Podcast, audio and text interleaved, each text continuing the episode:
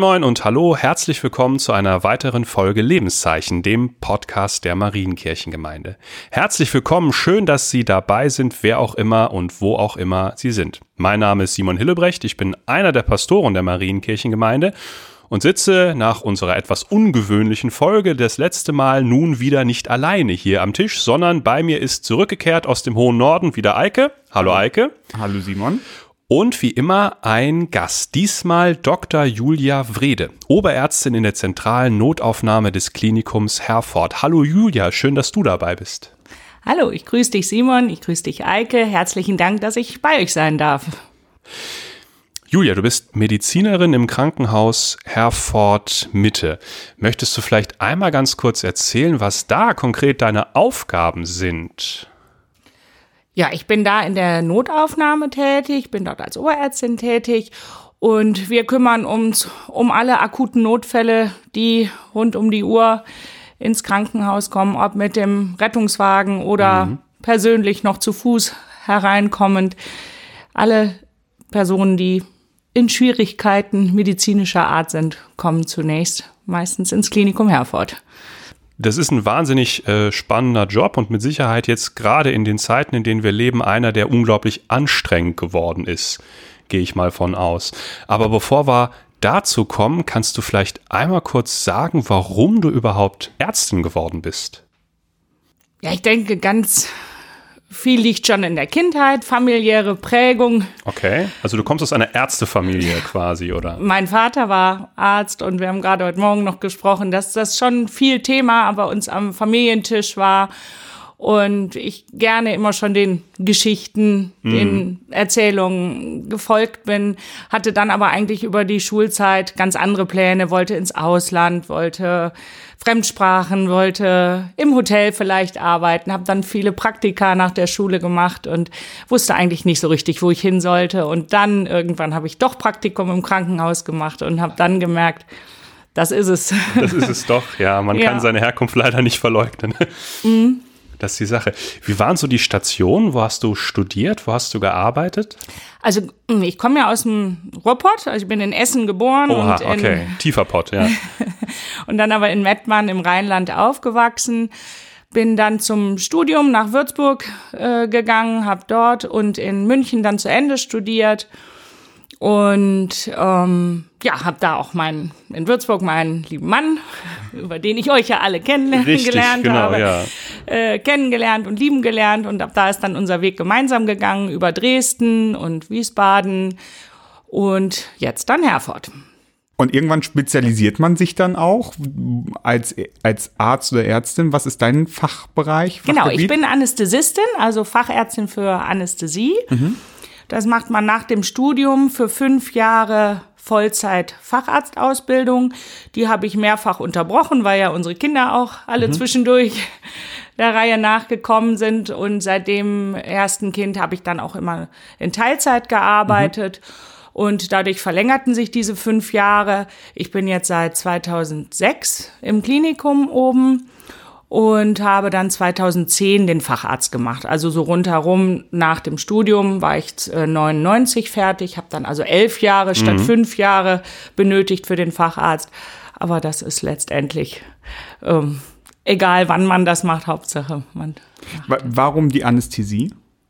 Ah, das war von Anfang an. Also mit dem, äh, mit diesem Praktikum im Krankenhaus war für mich das Faszinosum der OP und mhm. da wollte ich immer hin. Ich weiß nicht, was mich da so angezogen hat und da waren immer sehr nette Anästhesisten und, und, Anästhesistinnen natürlich und die hatten eben während der Operationen auch viel Zeit, mhm. weil alles ja dann schon lief und konnten mir viel erklären und da begann dieses diese Faszination für das Fach. Und dann bin ich mhm. dabei auch geblieben. Mhm. Jetzt muss ich mal ganz blöd fragen, was macht man als Anästhesist? Knockt man da nur Leute aus und holt sie vielleicht auch wieder zurück ins Bewusstsein? Oder bestenfalls. Gibt's noch, bestenfalls, okay. Oder gibt es noch was drumherum? Also ja, sagen wir mal so, bei dem, bei der, bei dem gebrochenen Fuß ist es nur das in Anführungsstrichen. Mhm. Es ist also eine Betreuung äh, durch die, gesamt, durch die gesamte präoperative Phase, sprich man spricht mit dem Patienten, muss das Risiko abklären, was hat er für Vorerkrankungen, mhm. was bringt er mit für die OP. Also das ist auch alles Sache der Anästhesie.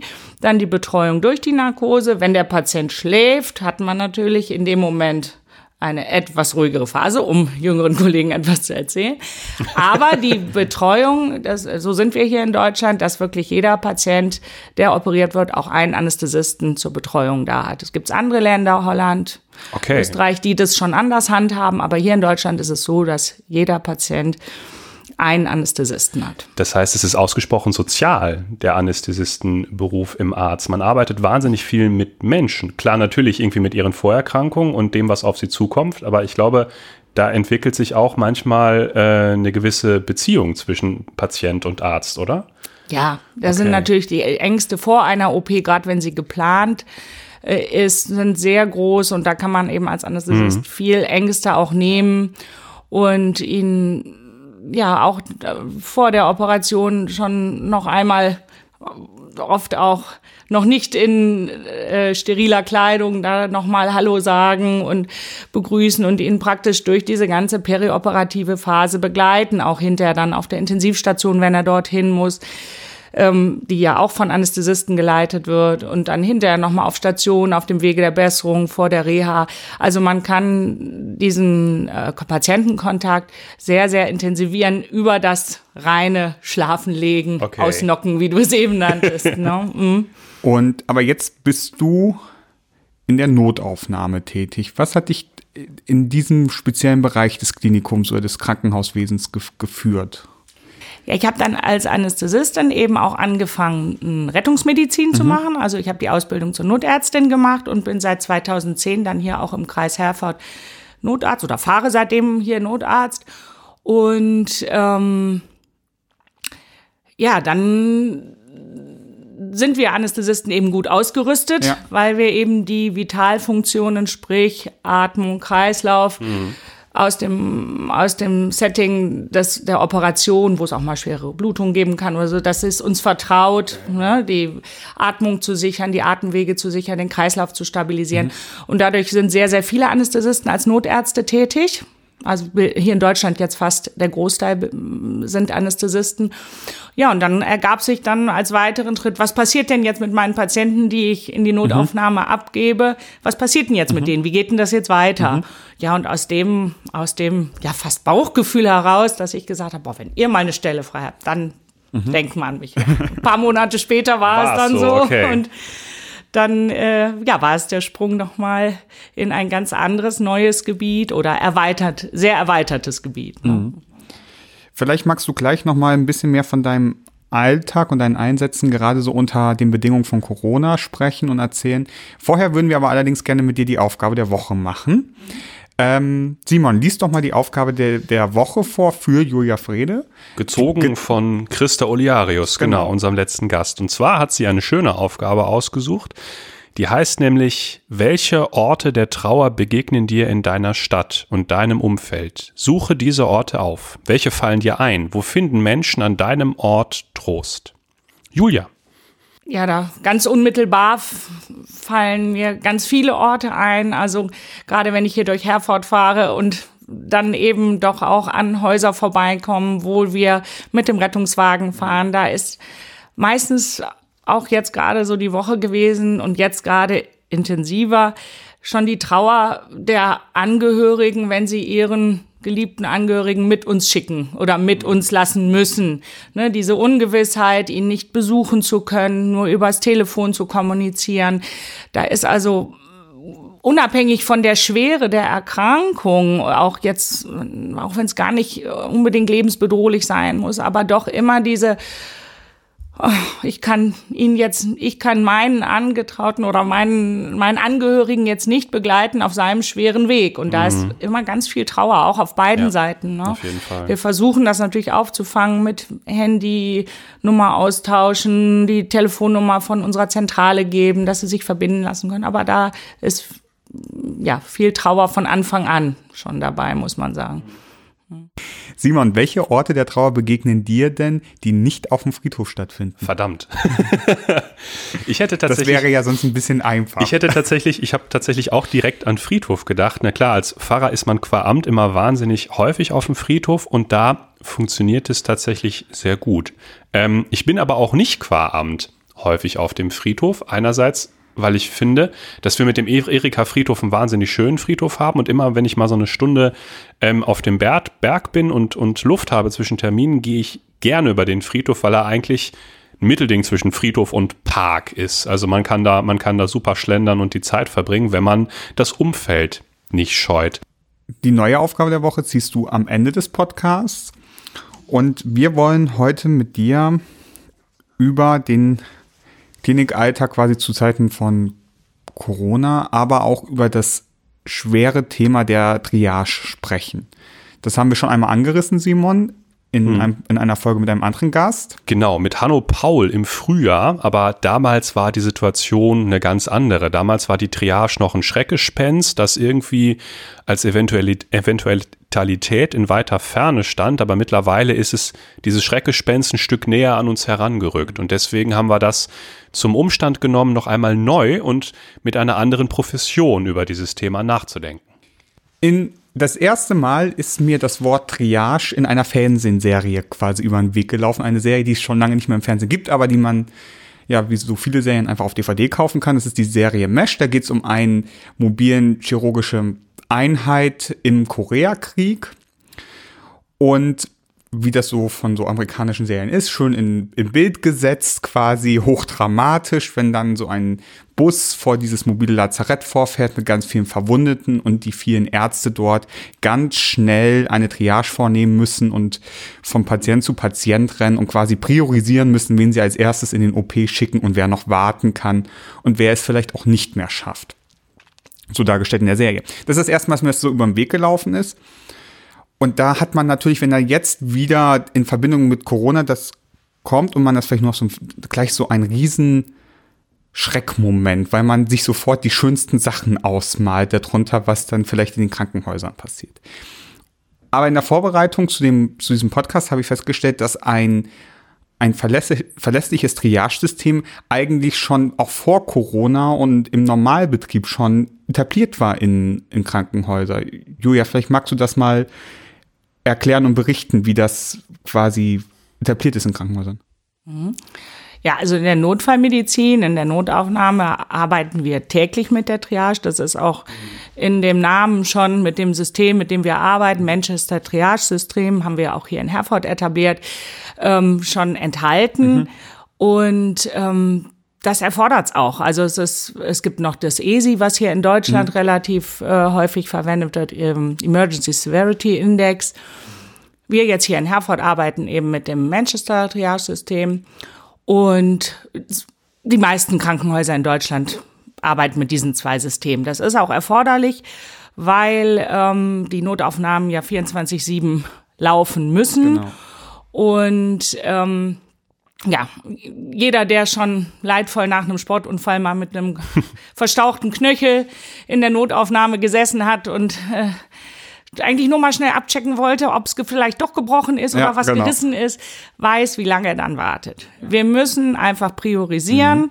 Wir können auch dort, ähm, haben wir nicht unendliche personelle und materielle Ressourcen, aber die, die in die Notaufnahme kommen, die vital gefährdet sind, für die ähm, ist ein sofortiger Arztkontakt lebensentscheidend. Ja. Ja. Und die müssen wir mit dem, mit der, wir Deutschen sagen, Erstkontakt oder Erstsichtung, Ersteinschätzung, die, das geschieht mit dem Eintritt in unsere Notaufnahme. Dort entscheidet sich, wie dieser Patient reagiert wird. Das ist auch, wie gesagt, militärhistorisch, wie du es andeutest.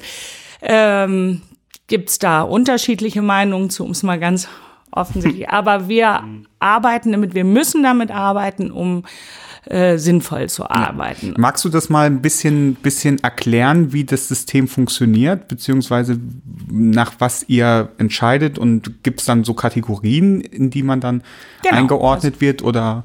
Genau, Manchester äh, ähm, unterscheidet eben zwischen Lebensgefahr, dazu gehört eben Brustschmerz, starke Blutung, starke Schmerzen. Mhm und die Luftnot, die behinderte Atmung.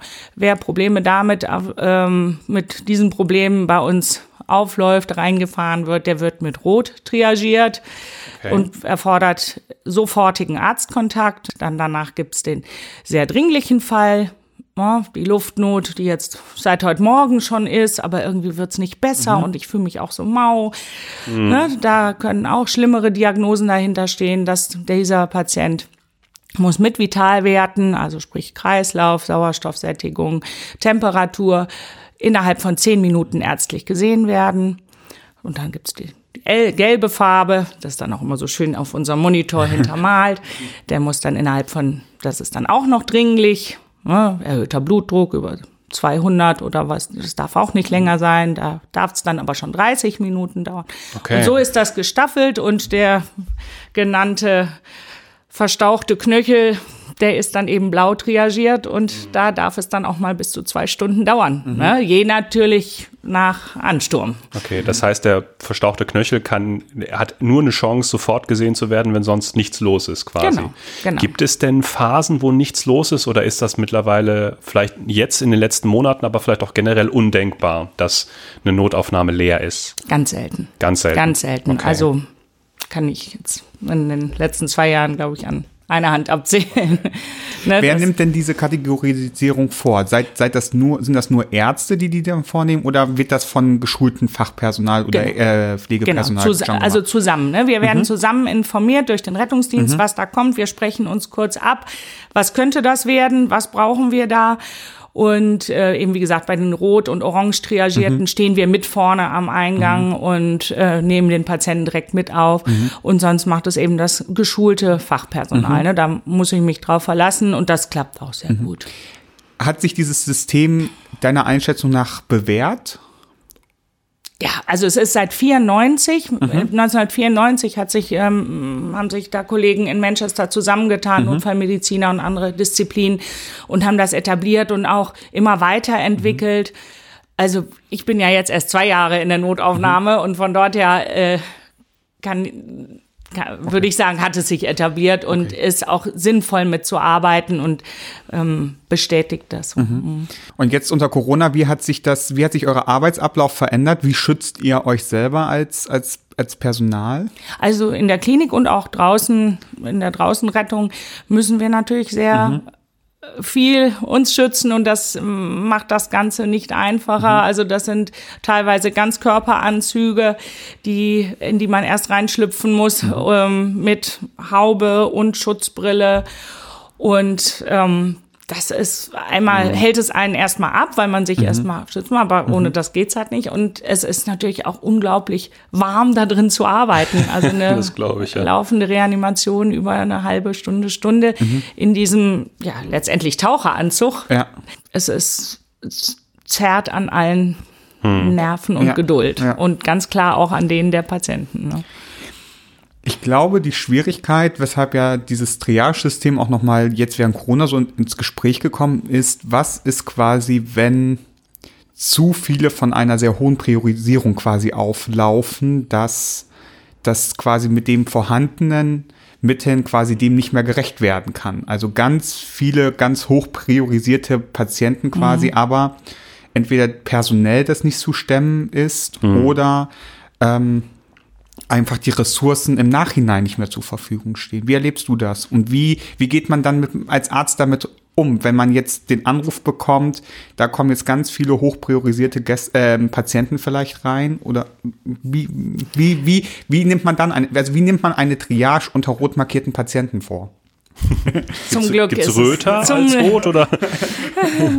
zum, zum Glück sind wir hier in Deutschland so weit noch, noch nicht, nicht, gekommen. Und hier Ostwestfalen äh, ist schon auch in der ersten Welle kleine Insel geblieben. Äh, wir hatten auch schwere Erkrankte und schwer ähm, ja, und auch verstorbene Patienten. Mhm. Andere Länder muss, hat es aber ja zum Beispiel, also Italien zum Beispiel hat es mhm. ja deutlich schlimmer getroffen. Ja, und die mussten genau. sich ja wirklich mit solchen Fragen auch ja. ganz schnell, auch ohne Vorlaufzeit einfach auseinandersetzen, auch im, im Alltag. Mhm. Also die, das habe ich mich auch immer gefragt, als mhm. ich diese Bilder mhm. aus Italien gesehen habe und habe gedacht, das wenn das mal zu uns kommt. Mhm. ich muss sagen, da ähm, habe ich bisher auch mhm. noch keine Antwort. Ich habe mhm. mich jetzt auch im mhm. Vorfeld ähm, auf unser Gespräch vorbereitet und ähm, auch da stehen wir als Ärzte immer noch ein mhm. bisschen im Regen, weil es kei keine rechtliche Grundlage mhm. gibt. Ich meine, Herr Spahn hat im April letzten Jahres gesagt, es gibt dazu keine Gesetz oder es soll bis mhm. auf weiteres erstmal keine gesetzliche Grundlage geben. Mhm. Ähm, da tut er gut dran, dass nicht jetzt im Eifer des Gefechtes da mit mhm. heißer Nadel ein Gesetz ähm, aus dem Boden gestampft wird, wo sicherlich nicht alle mhm. äh, beteiligten Parteien oder die, die da was, was mhm. zu, zu sagen haben, gehört werden können. Mhm. Ich denke, das ist so, ja, wie vergleichbar wie mit dem Flugzeugabsturz der beiden Tower, wo auch ja. hinterher erst rechtliche Grundlagen für eine Entscheidung für den Staat, mhm. was durfte mit diesen Maschinen, wo auch Menschenleben drin saßen, ne, wie dieses Kollektiv zu betrachten ist im Verhältnis zu dem großen Kollektiv, was darf man einsetzen und mhm. das sind ethische Fragen und ähm, ganz schwerwiegende Fragen. Wie gesagt, da müssen ganz viele Seiten gehört werden. Und das, da war auch jetzt in diesem letzten Jahr 2020 von der ersten Welle bis jetzt kein, keine Chance, alle zu hören. Und mhm. ja, und die Maßgabe ist nach medizinischem Standard äh, genau. zu, zu entscheiden. Und zum Glück muss man sagen, ist es hier in unserer Region so. Ähm, dass wir uns gut aufgestellt mhm. haben. Alle haben ihre Hausaufgaben mhm. gemacht. Mhm. Es gibt gute Empfehlungen von unseren Fachgesellschaften der Notfallmedizin, der Anästhesie, der Intensivmedizin, die jetzt eben zuletzt noch im November mhm. eben diese Kleeblattregelung was ist die Kleeblattregelung? Das müsstest du genau, dass sich ähm, praktisch regional, dass sich die Krankenhäuser zusammentun mhm. und in lokale ähm, Cluster äh, bilden mhm. und dann regionale Cluster bilden, sprich Krankenhäuser, die zusammenarbeiten, mhm. engst sich abstimmen, mhm. zweimal am Tage, wie sind eure Kapazitäten mhm. und dann überregionale mhm. Cluster. Und das praktisch, dass hier um jedes Krankenhaus mhm. herum wie so ein Kleeblatt entsteht, so dass die immer im Austausch sind, so dass dann ähm, Patienten ja, verlegt werden mhm. können. Und zwar mhm. meistens dann eben nicht die, die frisch, akut, mhm. rot triagierten, dass die nicht verlegt werden, weil mhm. die haben, die profitieren eben nicht davon, die leiden darunter. Aber Corona ist ja, wie sich bisher bestätigt, eine ganz, eine Erkrankung, wenn man einmal auf der Intensivstation liegt, eine ganz langwierige mhm. Erkrankung. Und äh, Patienten, die sie auf dem Wege der Erholung sind, die gibt es mhm. ja zum Glück auch viele die dann einen Steady State haben und da relativ stabil mhm. sind, aber eben noch Beatmung brauchen mhm. und Intensivpflege einfach noch, aber schon stabil sind. Mhm. Und da wird dann innerhalb eines mhm. Clusters praktisch verlegt. Also nicht die akut roten, mhm. die nicht, die bleiben, aber eben die, mhm. und damit läuft es, ähm, dass man sich mit mehreren abstimmt, wie wie machen wir das jetzt? Wobei ich da, das fand ich ganz spannend. In, äh, der Deutsche Ethikrat hat dazu eine, das heißt immer Ad-Hoc-Stellungnahme ähm, mhm, genau. dazu veröffentlicht. 29.3. Ne? Letzten das, Jahres. Das Datum habe ich mir jetzt nicht genau gemerkt. Aber, und da fand ich so einige Sachen ganz, ganz spannend, dass sie geschrieben haben, nein, die Priori Priorisierung, die gucken natürlich von, da sind ja Ärzte, aber die gucken ja so ein bisschen von der ethischen Seite nochmal drauf sollte erstmal alle Patienten der Intensivmedizin quasi einschließen, nicht nur die, die irgendwie an, an Covid er erkrankt sind, aber dass es auch einfach so ein Gleichheitsgebot gibt, wo das Alter zum Beispiel auch gar keine Rolle drin spielen mhm. sollte, sondern lediglich die, die medizinisch, also die medizinische Perspektive mhm. auf, mhm. auf Genesung, auf, auf Erfolg. Und das fand ich ganz gut. Ähm, und das ist kein, dass, dass das Grundgesetz es einfach verbietet und zu Recht verbietet, dass Menschenleben abgewegt wird. Und das genau. finde ich auch nochmal einen guten Gedanken, auch nochmal zu sagen, Ärzte, die in diesem Dilemma sind, wägen in dem Moment auch nicht Menschenleben gegeneinander ab, sondern sie, sie können in dem Moment quasi denen nicht die Hilfe zukommen lassen, die sie vielleicht brauchen. Mhm. So, aber es ist kein Abwägen zwischen Menschenleben. Nein, das stimmt. Also da genau so stimme ich dir dazu. ähm, Menschenleben gegeneinander abwägen geht, geht gar nicht. Genau. Und ähm, da besteht ein Gleichheitsprinzip und auch der Aber dieses, dieses Szenario, was gebildet wird, zielt da so ein bisschen drauf ab. Aber eigentlich stimmt dieses, dieses Horrorbild gar nicht. Genau. Also es wird so ein bisschen hochstilisiert, dieses, dieses Drama, ne? Genau. was sich in anderen Teilen Europas ja doch auch abgespielt haben äh, oder abgespielt hat, Ja. ganz klar. Aber diese Regionen sind auch einfach überrollt worden von dieser Situation. Ne? Das war vorher nicht vorstellbar, dass es mal dazu kommt. Und toi, toi, toi, wir sind verschont worden ähm, in der ersten Welle und haben uns jetzt uns gut vorbereitet. Ja. Ich würde an dieser Stelle gerade mal, glaube einen kleinen, äh, eine kleine Unterbrechung machen und mit dir, Julia, das Entweder-Oder-Spiel spielen. Ich ja Fle- gespannt. die fleißigen Ja. Hörer kennen das schon. Wir nennen dir jetzt gleich zwei oder drei Begriffe und du entscheidest dich spontan für einen der Begriffe. Also zum Beispiel, wenn ich dich frage, Kaffee oder Tee, dann sagst du, Kaffee. genau. Ich sehe, du hast das Spiel schon, Begriffen. Das genau. sind die Mediziner, 50-50 schon. Genau. Bei Wie viele Fragen sind Simon? Du hast äh, grad gezählt. 24 sind es. Das heißt, ich würde sagen, sie darf zweimal schieben. Jawohl. Genau, das heißt, du darfst zweimal darfst du einen Joker ziehen und bist mit so unaus äh, mit unentscheidbaren äh, Möglichkeiten konfrontiert, dass du sagen kannst, da kann ich mich weder für das eine noch für das andere entscheiden. Zweimal aber nur. Zweimal nur, genau. Ich zähle das mit. Und Eike legt los. Und los geht's. Fernsehen oder Buch? Buch. Klassische Kunst oder moderne Kunst? Klassische. Altes oder Neues? Ein neues. Orgel oder E-Gitarre? Dann schon eher die E-Gitarre. Mit Blaulicht oder mit Rotorenlärm? Blaulicht. Theater oder Kino? Theater. Zentralisieren oder regionalisieren? Regionalisieren. Netflix oder ÖRR? ÖRR. Bayer oder DHU? Bayer. Nachteule oder Frühaufsteherin? Dann schon eher Nachteule. Yoga oder Marathon? eher den Marathon, weil das das Ziel wird. Facebook, Instagram oder Twitter? äh, Facebook. Forschen oder anwenden? Anwenden. Blumengarten oder Gemüsegarten? Blumengarten. Wandern oder Skifahren? Skifahren. Online oder lieber im Laden einkaufen? Im Laden. Fahrrad oder Auto? Fahrrad. Habe ich gesehen, ja. Otto oder elektrisch? Elektrisch seit neuestem. Spenden oder selber helfen? Beides, also Joker. Schiebe, okay. Weiter. Impfen oder noch warten? Impfen. Hund oder Katze? Hund. Träumer oder Realist? Realist. Harry Potter oder Herr der Ringe? Oh, beides nicht. Du hast noch einmal Joker? Ja. Okay, dann schieben wir. Uh, sehr schön, das war's. Hast du Fragen zu einzelnen Fragen? Manche waren ja nicht ganz eindeutig und du konntest dir vielleicht selber was denken dabei, aber Jetzt bei denen, genau. nö, das war für mich alles eindeutig. Wie sieht also Blaulicht oder Rotorenlärm? Also so mit dem Hubschrauber zu den Notfällen ist nicht so deins oder kommt einfach nicht vor? Kommt hier in der Region nicht vor. Also ich bin eigentlich doch eher Freund der bodengebundenen Rettung. ähm, der nächste Standort ist Bielefeld. Ähm, Da ist Christoph 13, glaube ich, unterwegs.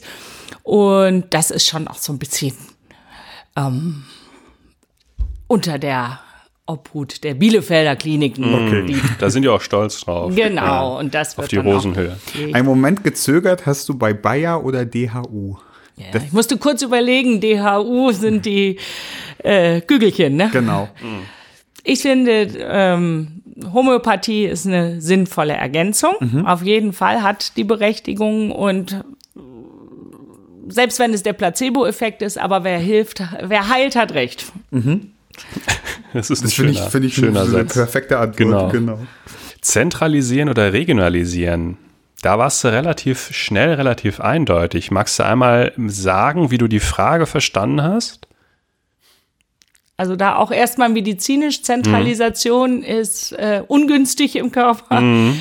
spricht für eine Pathologie. Gerade im Rahmen des Lockdowns äh, sieht man wieder, wie wichtig ist, dass wir regionale funktionierende Strukturen haben, ne? sei es der Markt, der plötzlich mal zu ist, weil es mhm. keine Produkte gibt und ähm, die Geschäfte, die jetzt langsam alle äh, zugrunde gehen, weil sie nicht verkaufen können und äh, Amazon macht so schön einfach, aber es ist einfach fürchterlich, wie diese ja. Krake sich weiter ausbreitet, auch wenn es so schön bequem und ist. Unter welchen Aber, Arbeitsbedingungen auch für die Menschen dort. Genau. Genau, ne, wenn man da genauer hinleuchtet und eben was das für Elend hier vor Ort ausmacht und dass eben hier die regionalen Strukturen, sprich Läden, funktionierende Infrastruktur, dass das vor, auf jeden Fall funktionieren muss und gepflegt werden muss auch ne, und von uns unterstützt werden muss. Ich hatte ein Gespräch, deshalb kam ich auf die Frage ähm, mit einem Theologen zum Thema Krankenhausnetz in Deutschland im Vergleich zu anderen Ländern. Und dass Deutschland ja ein noch ein viel feineres Krankenhausnetz mhm. zum Beispiel hat, auch als andere Länder in der Welt zum Beispiel. Und es ja auch durchaus auch schon Vorschläge gab vom wegen, man soll vielleicht Krankenhäuser oder Krankenhausstandorte viel mehr zentralisieren, gerade so vor Personalproblematiken quasi und Standorte mehr zusammenlegen. Ja, das ist natürlich immer die Betriebswirtschaftlichkeit, mhm. die dahinter steht, die ganz klar. Was sagt der Medizinerherz dazu? Ja, es muss auch dort die regionale Versorgung vor Ort klappen. Ne? Mhm. Also klar gibt es äh, immer weiter Spezialisierung in der Medizin und das kann nicht an allen Standorten mhm. zu allen Zeiten mhm. immer allen angeboten werden. Und so viele Leute kann man auch gar nicht, also so viel Personal kann man auch gar nicht generieren. Also sagen wir mal, die, die Hüft-OP, die muss nicht in Herford und in Bünde und in Melle gemacht mhm. werden, auch wenn ich jetzt da vielleicht Kollegen etwas mhm. Da denke ich schon, das sind keine dringlichen Dinge, das kann geplant werden, das kann schon äh, in Zentren und ich würde mich da auch immer in einem Zentrum vorstellen zu so einer OP. Mhm. Aber die Grundversorgung, die vitale Versorgung, wo es wirklich um, um ein Überleben gehen oder auch ne, die Geburten, ähm, finde ich, muss vor Ort weiterhin klappen. Und da, das funktioniert nur mit kleineren Krankenhäusern. Und da ist Zentralisierung ganz, ganz ungünstig in der Medizin oder in der Gesundheitsvorsorge. Ja. Beim Impfen warst du ganz, ganz klar. Ja. Hast du dennoch Verständnis für die Menschen, die, und ich rede jetzt nicht von, von Impfleugnern, sondern von Menschen, die erstmal ein ungutes Gefühl haben auf, in, in Bezug auf, auf sich vielleicht jetzt impfen zu lassen? Ja, ich habe da ganz großes Verständnis für. Ich denke, ähm, das ist auch das Hauptproblem, warum viele noch zurückhaltend mhm. sind, weil einfach ähm, noch zu wenig Information mhm. da ist. Äh, ne? Man selber nimmt gerne ein Medikament, was äh, etabliert ist, Aspirin, mhm. äh, Ibuprofen, ne? das mhm. ist jahrelang erprobt wenig Nebenwirkungen, das hilft mir, das nehme ich gerne. Mhm. Aber ein, ein Impfstoff, der, äh, ja, der eigentlich in den letzten neun Monaten entwickelt wird mhm. und dann auch noch irgendwie genetisch arbeitet, ne, was, so, was eben ja. bei vielen bisher angekommen ist, macht erstmal Angst. Mhm. Und ich denke, ganz, ganz wichtig ist eine ganz umfassende Aufklärung äh, auf jedem auf jedem Kanal. Jeden muss man erreichen und natürlich ganz vorneweg auch das medizinische äh, Personal. Denn da, auch da unter meinen Kollegen äh, gibt's ich habe letztens äh, auf Zeit Online eine spannende äh, Studie gelesen. Da wurden Leute repräsentativ in Krankenhäusern befragt. Vielleicht kennst du die Studie und die ist zu einem ganz interessanten Ergebnis gekommen. Und zwar war es ungefähr die Hälfte vom Krankenpflegepersonal, die sehr skeptisch war. Also da war es 50-50. Die einen haben gesagt, nee, und die anderen sagten, ja, das war relativ ausgeglichen. Und dieselbe Studie hat nicht nur Krankenpflegepersonal befragt, sondern auch Medizinerinnen und Mediziner. Und mhm. da war eine Akzeptanz von weit über 80 Prozent. Kannst du dir erklären, woher diese Differenz kommt in, in den Berufen, die beide im Krankenhaus, beide natürlich mit unterschiedlichen Fähigkeiten, aber eigentlich am selben, am selben Ort arbeiten? Also ich glaube, wir sprechen über dieselbe Studie, weil die habe ich auch gelesen. Mhm. Und äh, Dieselbe Studie besagt auch, dass je näher die Patienten an Covid oder mit Covid erkrankten mhm. Patienten äh, gearbeitet haben oder arbeiten, desto höher war auch mhm. die Bereitschaft. Mhm. Also die, die es wirklich live erleben und damit arbeiten, ähm, die sagen, ja, mit der Impfung. Das nicht für mich. Als, ja. Na, da, also auch da äh, und was da, was du eben sagtest, denke ich, Aufklärung, Aufklärung, Aufklärung und die Menschen erreichen mit den Aufklärungen. Ne? Das, das ist keinem geholfen, wenn irgendeine Studie äh, oder Erklärung ist, sondern wirklich äh, mit Blogs auf allen Kanälen ähm, äh, da informieren. Klar, Langzeiterfahrung mit diesem Impfstoff können wir alle, kann, kann keine Studie vorweisen, können wir Klar. nicht. Aber dieser, dieser Mechanismus, mit dem unser Immunsystem äh, das Protein präsentiert wird, damit er Antikörper bildet. Ne? Diese, diese, dieser mRNA-Impfstoff, den gibt es schon seit 1985. Also dieser Mechanismus ist schon mhm. 1985 entwickelt worden. Ursprünglich mal für die Therapie von Immunerkrankungen, Krebserkrankungen. Ähm, Aber er fand lange nicht so einen flächendeckenden Einsatz. Genau, oder? genau. Ne? Und man hat jetzt lag praktisch das? Wo lange lag das, dass das so? Es hat wahrscheinlich nicht die Ergebnisse gebracht in der Krebsbehandlung, in der Immunerkrankungstherapie, die man sich erhofft hatte. Aber man hatte eben diesen Mechanismus rausgefunden, wie schaffe ich, dass eine Zelle dieses Spike-Protein bei dem Coronavirus eben, das, was unser Immunsystem erkennt, wie, wie kann ich die Zelle animieren, diese, dieses Spike-Protein herzustellen? Und da hat sich eben dieser mRNA-Impfstoff eben präsentiert. Mhm. Und jetzt muss man eben aufklären, dass der nur ein paar Tage im Körper vorhält, dass er nicht in die DNA eingebaut wird und ich bin ne, auch hm. nicht gesponsert, sondern es ist reines Wissen, was da eben präsentiert wird. Und das muss einfach erst noch in die breite Masse getragen werden. Julia, die spannende Frage zum Schluss wäre, ähm, vielleicht es gibt neben dir noch wahnsinnig andere Menschen, die im wahrsten Sinne des Wortes jetzt an der Frontlinie arbeiten in der Notaufnahme was ist das, was ihr euch von uns allen wünscht und was braucht ihr gerade, um diese schwierige Zeit, in der ihr momentan seid, gut zu durchschiffen?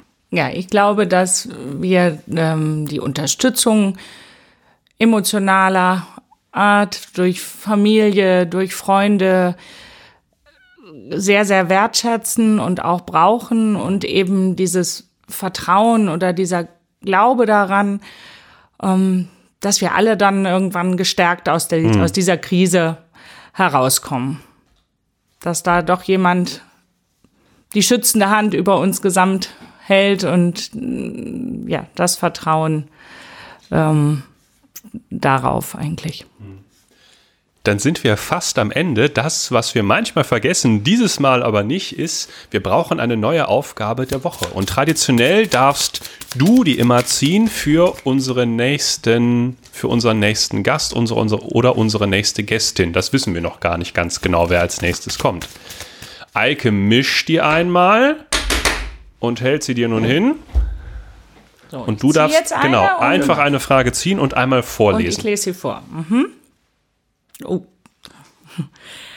Wo wird in deiner Stadt kulinarisch genossen? Gibt es Spezialitäten oder Typisches? Wer kann es sich leisten zu genießen? Oder wer vielleicht auch nicht? Das ist eine spannende Frage. Ich glaube, wir hatten sie schon einmal, aber das ist eine Weile her. Aber vielleicht. Zieht doch nochmal eine neue. Nö. Nö, nö, nö, nö, nö, das machen wir so. Das, das Schicksal entscheidet das und das ist so. Damit sind wir am Ende und müssen wie immer ganz viel Danke sagen. Vielen Dank, Eike, für die ganze Vorbereitung. Gerne, gerne. Und vielen Dank, Julia, dafür, dass du heute da warst und uns bereichert hast mit deinem Fachwissen. Also ich habe eine ganze Menge gelernt. Ja, vielen Dank, dass ich bei euch sein durfte. Mich selber hat es auch bereichert, äh, einmal in der Vorbereitung und auch mit euch hier zu sitzen. Und ähm, ja, bleibt mir eigentlich nur hm. zu wünschen, alle gesund bleiben, jeder sich ein bisschen um seinen Nächsten kümmern. Und genau. freue mich auf das nächste Interview, mit wem auch immer.